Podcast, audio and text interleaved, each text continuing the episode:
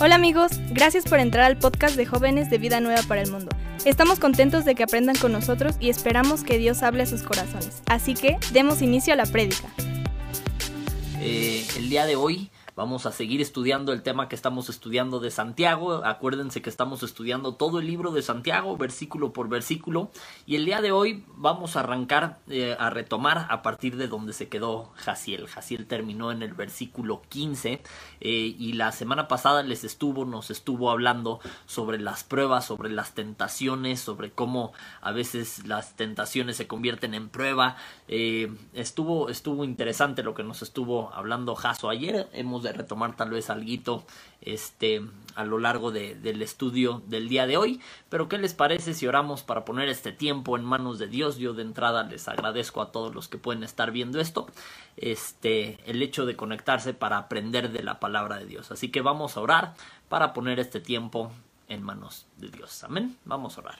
Señor y Dios, te damos muchísimas gracias por este día, te damos gracias porque aunque sea a través de estos medios podemos seguir estudiando de tu palabra y Señor, queremos aprender bien la lección que tienes para nosotros el día de hoy. Te suplicamos que tú quites todo estorbo que pueda haber en este tiempo, en nuestras vidas, Señor, para recibir de ti, Señor. Queremos conocerte mejor, queremos predicarte mejor, queremos reflejarte mejor, queremos predicar de tu palabra siendo seguidores y no solo oidores, eh, sino gente que hace las cosas que aprende de tu palabra, Señor. Te amamos, Señor Jesús, y en tu nombre poderoso oramos y ponemos este tiempo en tus manos. Amén y amén.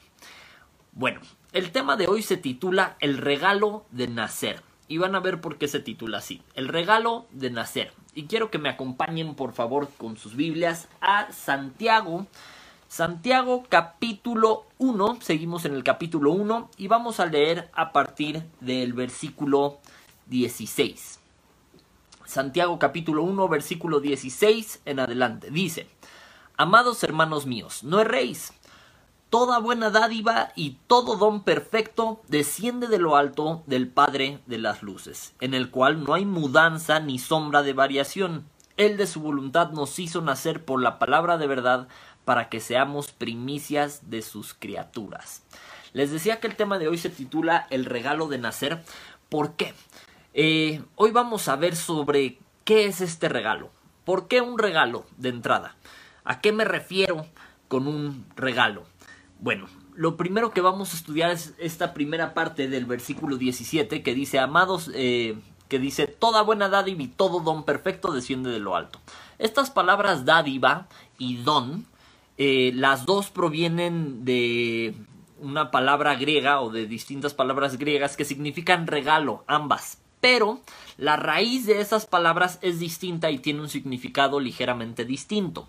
La palabra dádiva que sería la primera, viene del griego dosis, con acento en la O, dosis, que significa regalo. Y la palabra don viene del griego dorema, igual con acento en la O, que significa también regalo. Sin embargo, les decía que la raíz de estas palabras es distinta y tiene un significado ligeramente distinto.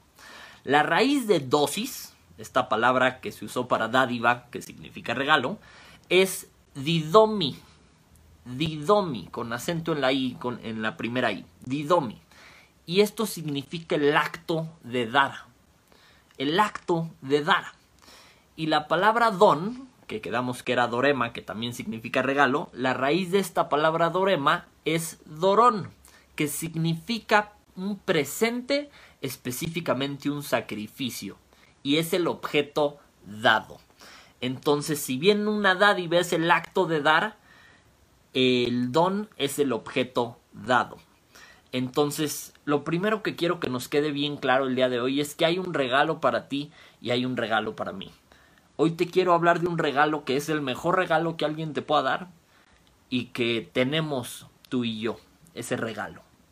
Entonces, si ya establecimos que una dádiva es un regalo, que un don es un regalo, pero que una dádiva es el acto de dar y el don es aquello dado, Vamos a leer con esto en mente otra vez el versículo 17. Dice, toda buena dádiva, es decir, todo buen regalo o todo buen acto de dar, Y todo don perfecto, es decir, todo objeto dado que es perfecto, proviene o desciende de lo alto, del Padre de las Luces, en el cual no hay mudanza ni sombra de variación. Entonces, lo primero que vamos a aprender el día de hoy, quedamos, es que hay un regalo. ¿Qué regalo? ¿Cuál regalo? ¿Quién da ese regalo? Vamos a estudiarlo. Lo segundo que vamos a estudiar el día de hoy es quién da ese regalo. ¿Ok? Hay un regalo disponible para ti. El día de hoy hay un regalo disponible para ti. ¿Quién da ese regalo? Lo acabamos de, de leer. Desciende de lo alto del Padre de las Luces, en el cual no hay mudanza ni sombra de variación. Cuando en estos pasajes vemos que se refiere a Dios como el Padre de las Luces, este Padre de las Luces se refiere a quien creó el cielo, la tierra, quien creó el sol y quien creó la luna, quien creó los astros. Cuando habla de estas luces, eh, a esto se refiere, a, a luceros celestes. Entonces, quien creó estas cosas y no hay sombra de variación en él. Dios no cambia, Dios no muta. Recordemos que Dios es el mismo ayer, hoy y por los siglos. Siempre es el mismo.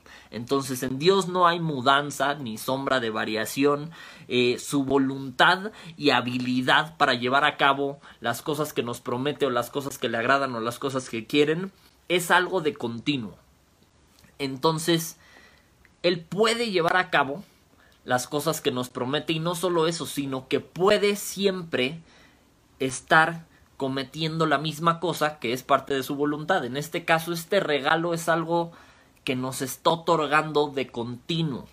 Cuando la Biblia dice eh, que Él de su voluntad no lo da, que lo podemos leer en el verso 18, Él de su voluntad nos hizo nacer por la palabra de verdad, esta palabrita voluntad proviene del griego boul, boulomai, boulomai, con B grande y acento en la U, boulomai, y significa desear reflexivamente. También eh, es estar dispuesto, querer y voluntad. Entonces este regalo viene de parte de Dios y viene de su voluntad. Cuando vemos que toda dádiva, todo don perfecto, proviene de lo alto, del Padre de las Luces, es decir, que proviene de Dios, no solo proviene de Dios, sino que proviene de la voluntad de Dios.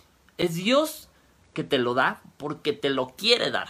Nada forza a Dios. Lo veíamos eh, la semana pasada, Jason nos comentaba que eh, nada está por arriba de Dios como para que Él eh, sea tentado y él a su vez no tienta a nadie. Veíamos eso la semana pasada también. Pero eh, esto es algo que sale o que nace de su voluntad. Este regalo es algo que Dios te quiere dar a ti el día de hoy. Es un regalo que espero que ya tengas. Si tienes, sabes de qué estoy hablando. Y si no lo tienes, espero que lo quieras tener o que lo quieras recibir el día de hoy. ¿Por qué? Eh, esta palabrita proviene de lo alto.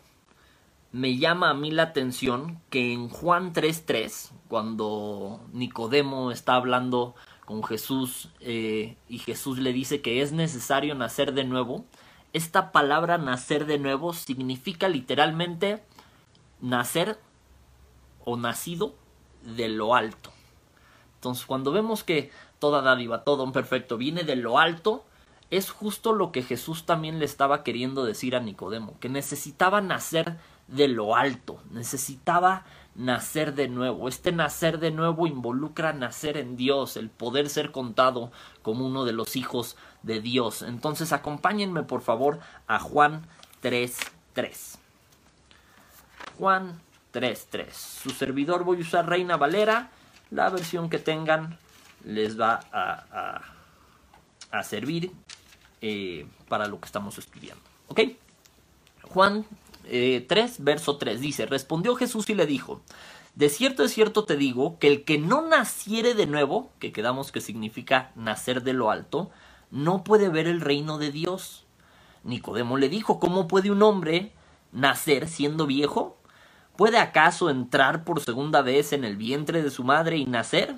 Respondiendo Jesús Eh, respondió Jesús, de cierto, de cierto te digo que el que no naciere de agua y del Espíritu no puede entrar en el reino de Dios. Aquí cuando vemos que se refiere a que nazca del agua, está haciendo una, una alegoría. No significa que literalmente haya que nacer en agua, sino que sea limpiado, que sea limpiado su espíritu, que su espíritu nazca de nuevo. Ahora, si ya establecimos que hay un regalo para ti y para mí el de hoy, si ya establecimos que ese regalo lo da Dios y que no solo lo da Dios, lo da Dios porque lo quiere dar, porque es parte de su voluntad. Y ya vimos que en Dios no hay mudanza ni sombra de variación y que Él tiene la habilidad de llevar a cabo todo lo que promete porque es algo de continuo. Este regalo es un acto en sí mismo de Dios. Ahora, ¿a qué regalo me estoy refiriendo? Yo creo que ya, yo creo que ya sabes. Me refiero al regalo de la vida. No solo de la vida que, que tienes, que te hace poder seguir respirando a pesar de los tiempos que estamos viviendo, sino el regalo de la vida eterna. Entonces, punto número uno, hay un regalo para ti. Punto número dos, ¿quién da el regalo? Dios. Punto número tres, vamos a estudiar ¿Cuál es ese regalo? ¿Qué es ese regalo del que te estoy hablando? Ok. Santiago, regresemos a nuestro verso base. Y Santiago 1.18 nos dice, Él de su voluntad nos hizo qué? Aquí viene, nacer por la palabra de verdad para que seamos primicias de sus criaturas. ¿Qué significa este nacer por la palabra de verdad? Este este mismo nacer de nuevo al que se refería en Juan 3.3, cuando hablaba con Nicodemo tú y yo podemos nacer de nuevo, tú y yo podemos tener una vida nueva, podemos tener una vida eterna. Sí, solo sí nos agarramos de Jesús. Sí, solo sí entendemos lo que dice esta palabra de verdad a la que se refiere en el verso 18 de Santiago 1. Él de su voluntad nos hizo nacer por la palabra de verdad. ¿Para qué nos hizo nacer de nuevo? Para darnos vida, para darnos vida y darnos vida en abundancia, para darnos vida eterna a ti y a mí. Ahora acompáñenme por favor a Juan 10:10.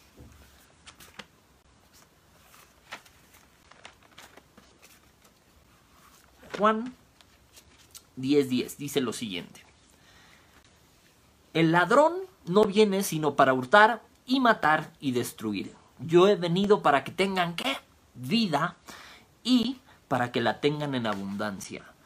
La intención de Jesús de venir, de Dios hecho carne de venir, fue para que tú y yo tuviéramos vida y la tuviéramos en abundancia. Platicando con mi esposita en la mañana, ella me estaba platicando sobre un libro que está leyendo, eh, no recuerdo bien el título, Encuentros con Jesús, creo. Eh, y en este libro menciona el encuentro de cuando Jesús se topa con la noticia de que Lázaro había muerto y, dice que Jesús lo lamentaba, ¿no? Pero comentaba el autor que no, no, la mayoría rehúsa usar el, significado original de la palabra que, se usó cuando decía que se lamentaba o que estaba molesto, porque el significado original era dar gritos de enojo. Y se entiende ese significado original cuando entendemos lo que Jesús quería hacer por ti y por mí. Yo he venido para que tengan vida y la tengan en abundancia. A Jesús no le molestaba el hecho de haber llegado tarde por lo de Lázaro. No era eso lo que lo tenía molesto. ¿Qué le molestaba? El hecho de la muerte en sí misma, el hecho de ver lo que el pecado provocaba en el humano. ¿Por qué? Porque una, él sabía lo que iba a costar cuando estaba resucitando a Lázaro, él sabía el precio que iba a tener el poder resucitar de los muertos. El hecho de que tú y yo podamos tener una vida eterna el día de hoy tuvo un precio muy, muy caro. Tuvo el precio de Jesús en esa cruz. Comentaba el autor, decía, Jesús estaba consciente mientras resucitaba a Lázaro que eso le iba a pesar a él. Y de todos modos la molestia era más por ver lo que el pecado provocaba y lo acabamos de leer el ladrón no vino sino para hurtar matar y destruir y eso es lo que provoca el pecado en nuestras vidas la paga del pecado es la muerte Pero Jesús tenía otro plan. Dios tenía otro plan. Tenía el plan de otorgarnos un regalo a ti y a mí. Ahora acompáñenme por favor a Primera de Pedro, versículo 1, verso 17. Primera de Pedro, versículo 1, eh, no verso 17, perdón, versículo 1, eh, capítulo 1, versículo 23. Primera de Pedro, capítulo 1, versículo 23, perdón, mis bolas. Dice, siendo renacidos no de simiente corruptible, sino de incorruptible, por la palabra de Dios que vive y permanece para siempre. Recuerden que esta palabrita simiente es la genealogía, es la descendencia. Entonces, a partir de que tenemos la vida eterna, volvemos a nacer ahora de una simiente no corruptible, ahora de una descendencia, de una genealogía no corruptible, porque volvemos a nacer en espíritu. Acompáñenme, por favor, va a parecer un poquito esgrima, pero ténganme paciencia. A Ezequiel 36. Ezequiel capítulo 36. Ezequiel 36 y vamos a leer del 25 al 27. Ezequiel capítulo 36, versículo 25 al 27. Dice, esparciré sobre vosotros agua limpia, lo que te mencionaba hace rato, esta agua simboliza el hecho de, de lavarnos. ¿Ok? Esparciré sobre vosotros agua limpia y seréis limpiados de todas vuestras inmundicias y de todos vuestros ídolos os limpiaré. Os daré un corazón nuevo y pondré espíritu nuevo dentro de vosotros. Y quitaré de vuestra carne el corazón de piedra y os daré un corazón de carne. Y pondré dentro de vosotros mi espíritu y haré que andéis en mis estatutos y guardéis mis preceptos y los pongáis por obra ya empezamos un poquito a entender más a qué se refiere este regalo. Es el regalo de la vida, es el regalo de un nuevo corazón, de un nuevo espíritu, de un espíritu que emana de Él y de su voluntad. Ahora, acompáñenme por favor también a Juan 1, 12. Juan capítulo 1, versículo 12 y 13 vamos a leer. Juan capítulo 1, versículo 12 y 13. Dice, mas a todos los que le recibieron, a los que creen en su nombre, les dio potestad de ser hechos hijos de Dios, los cuales no son engendrados de sangre ni de voluntad de carne, sino de voluntad de, eh, ni de voluntad de varón, sino de Dios. Aquí volvemos a ver que esto es por la voluntad de Dios, los cuales no son engendrados de sangre, ni de voluntad de carne, ni de voluntad de varón, sino de Dios. El hecho de que tú y yo nazcamos de nuevo, el hecho de que tú y yo podamos escoger la vida eterna por medio de seguir a Jesús, por medio de escoger a Jesús, por medio de invitarlo a nuestro corazón, es el regalo más grande que alguien te puede otorgar. Suena tan trillado como gustes y mandes, pero este regalo, aparte, funciona aquí a nivel de cancha y funciona en la vida eterna. El hecho de que la palabra de verdad actúe en nuestras vidas y lo que acabábamos de leer también, de que hace que nosotros podamos seguir a Jesús y que empecemos a obedecer sus estatutos y sus preceptos, esto es un regalo en sí mismo. Olvídate tú, aparte, la vida eterna, que ahorita vamos a tocar ese aspecto. Pero ya nada más aquí a nivel de cancho es la diferencia entre estar vivo o estar muerto aunque parezcas vivo. Es la diferencia entre seguir muertos al pecado o poder ser libres de eso a través de Jesús en nuestra vida. Yo no sé cómo está tu situación actualmente, no sé qué estás atravesando, no sé qué tan encerrado tengas que estar ahorita en tu casa, no sé eh, qué tan vuelto loco estés o, qué tanto te haya afectado la situación, eh, pero sí sé que este regalo se manifiesta a través de lo que hace Jesús en nuestras vidas.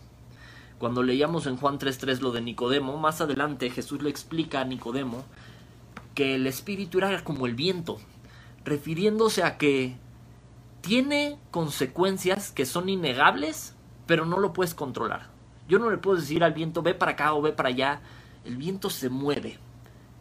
Eh, aunque no lo veo físicamente, tiene consecuencias y tiene efectos que veo, que me hacen saber de la existencia del viento. Lo mismo es lo que el espíritu hace en nosotros. Se mueve sin una voluntad que tú y yo podamos mover, pero su efecto es innegable en nuestras vidas. Cuando tú tienes este regalo al que me refiero el día de hoy, se nota en tu vida. Se nota un antes y se nota un después. Si no se nota en tu vida que has nacido de nuevo, si no se nota en tu vida, amigo, amiga, que hubo un cambio en tu vida, que hubo un nuevo nacimiento, entonces tenemos un problema grande. Tenemos el problema de saber si sí recibiste a Jesús en tu corazón o no, porque se debe de notar. La Biblia dice que por sus frutos los conoceréis. Ahora, te quiero resumir un poquito los versos que te acabo de leer. En Santiago 1.18 dice que vamos a nacer otra vez por la palabra. Juan 3.3, nacer de nuevo. Juan 10.10, he venido para que tengan vida y la tengan en abundancia. Primera de Pedro 1.23, siendo renacidos. Ezequiel 36, 25 al 27 nos habla de un nuevo corazón y un espíritu nuevo. Juan 1, 12 y 13 nos habla de poder ser hechos hijos de Dios. Efesios 2, 5, muertos estábamos, estando muertos, nos dio vida juntamente con Cristo. Entonces este regalo es vida, este regalo es espíritu, este regalo es el poder ser hechos hijos de Dios. Este regalo es pasar tal cual de muerte a vida, es un nacer de nuevo y es un nacer de nuevo que trae vida eterna, que tuvo un costo muy caro. ¿Cómo se obtiene este regalo? ¿Cómo se obtiene este nuevo nacimiento? La Biblia dice que si confiesas con tu boca que Jesús es el Señor y crees en tu corazón que Dios lo levantó de los muertos, tú te salvas. Leíamos en el verso 18 que la palabra de verdad, ¿cuál es la palabra de verdad esta? El Evangelio, la palabra de Dios. Entonces, cuando tú recibes el Evangelio, cuando tú recibes esta palabra, cuando tú recibes la buena noticia de que Jesús nació, fue Dios hecho carne, es Dios hecho carne murió por tus pecados y por los míos, para pagar por ellos, para darnos esta oportunidad de recibir este regalo. Pero no solo murió, sino resucitó al tercer día y venció la muerte. Y de esta manera nos otorgó el regalo más grande que alguien puede otorgar, que es el poder recibirlo en nuestro corazón. Entonces, ¿cómo recibo este regalo? Lo más seguro es que alguien te predicó. Si tú ya recibiste el regalo de la salvación, es porque alguien te predicó. Escuchaste algún tema similar donde te dijeron que Jesús te amaba, que Jesús pagó por tus pecados y decidiste recibir a Jesús en tu corazón.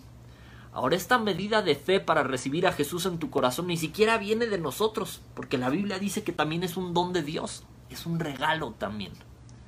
Entonces, hasta la medida de fe para poder voltear al cielo y decirle a Dios, ¿sabes qué te necesito? Y decirle a Jesús, ven a mi corazón, entra en mi corazón, te necesito, te declaro como mi Señor y mi Salvador. Hasta esta medida de fe es un regalo de parte de Dios. Entonces este tema es breve, pero muy importante. Eh, hay una razón por la que no le puse al tema el regalo de nacer de nuevo. Si se fijan, nada más le puso el regalo de nacer. ¿Por qué? Cuando alguien ve este título, es probable que piense que iba a hablar yo sobre eh, un nuevo nacido bebé, un bebito, o que iba a hablar sobre el aborto, sobre convencer, persuadir a las mujeres a no abortar, porque un aborto no solo destruye al no nacido, destruye a los padres que lo practican.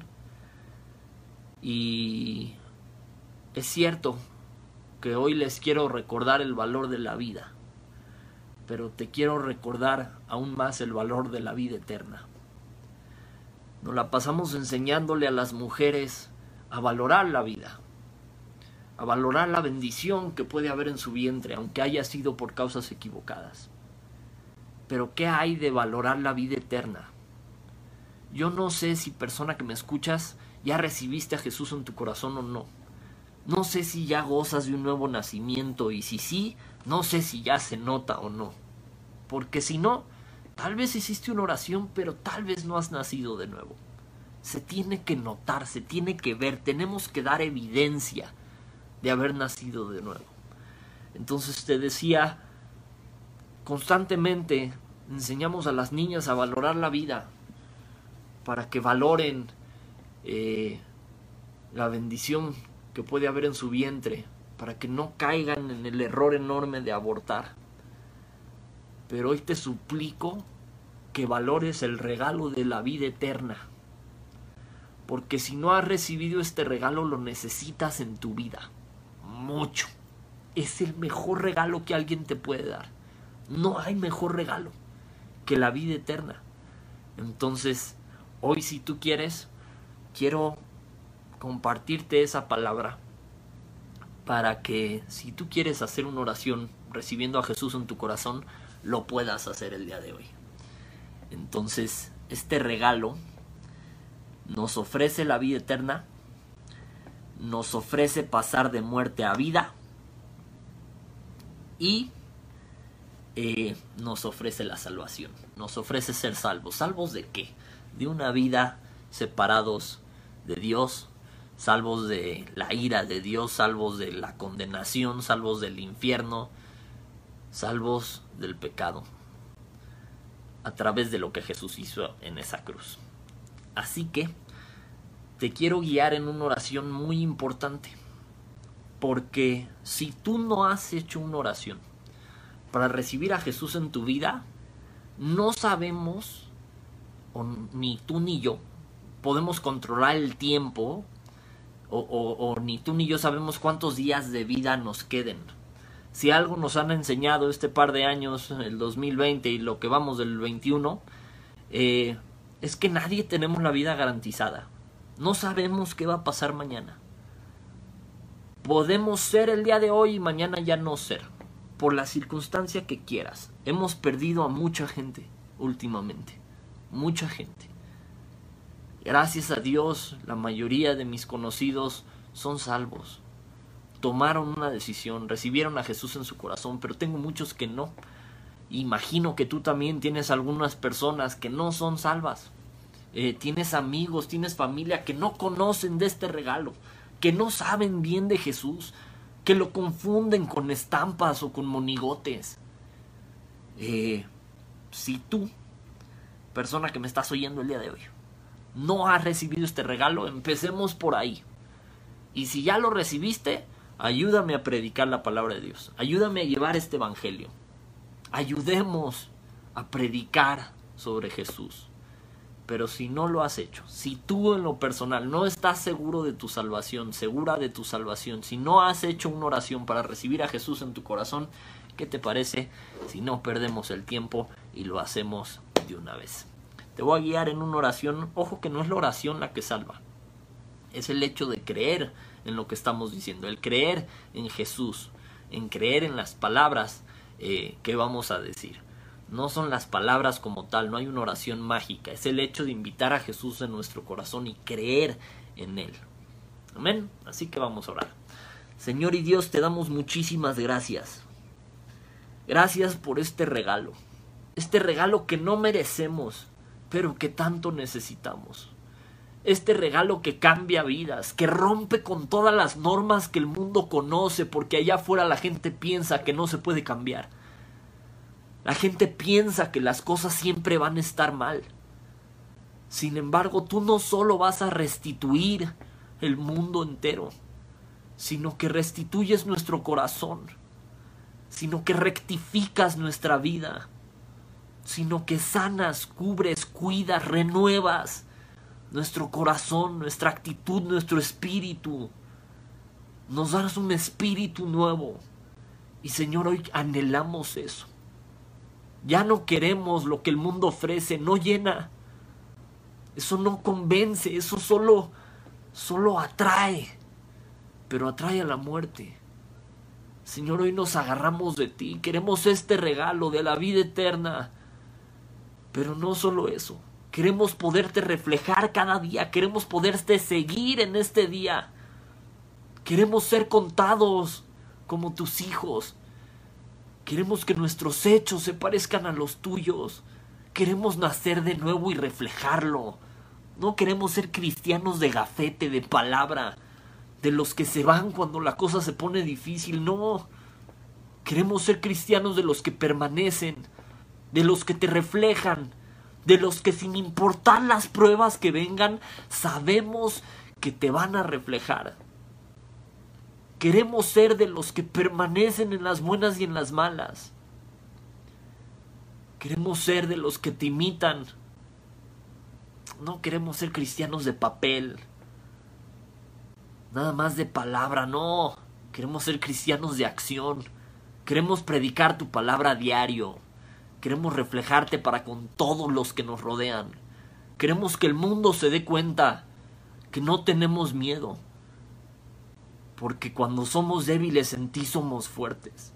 Porque tú vas con nosotros cada día de nuestra vida. Y Señor Jesús, hoy yo te invito a que tú entres a mi corazón. A que de hoy en adelante tú guíes mi vida. A que tú guíes mis pasos. Señor, yo te declaro como mi único y más que suficiente Salvador, y me aferro a tus promesas, porque tú eres fiel para cumplirlas.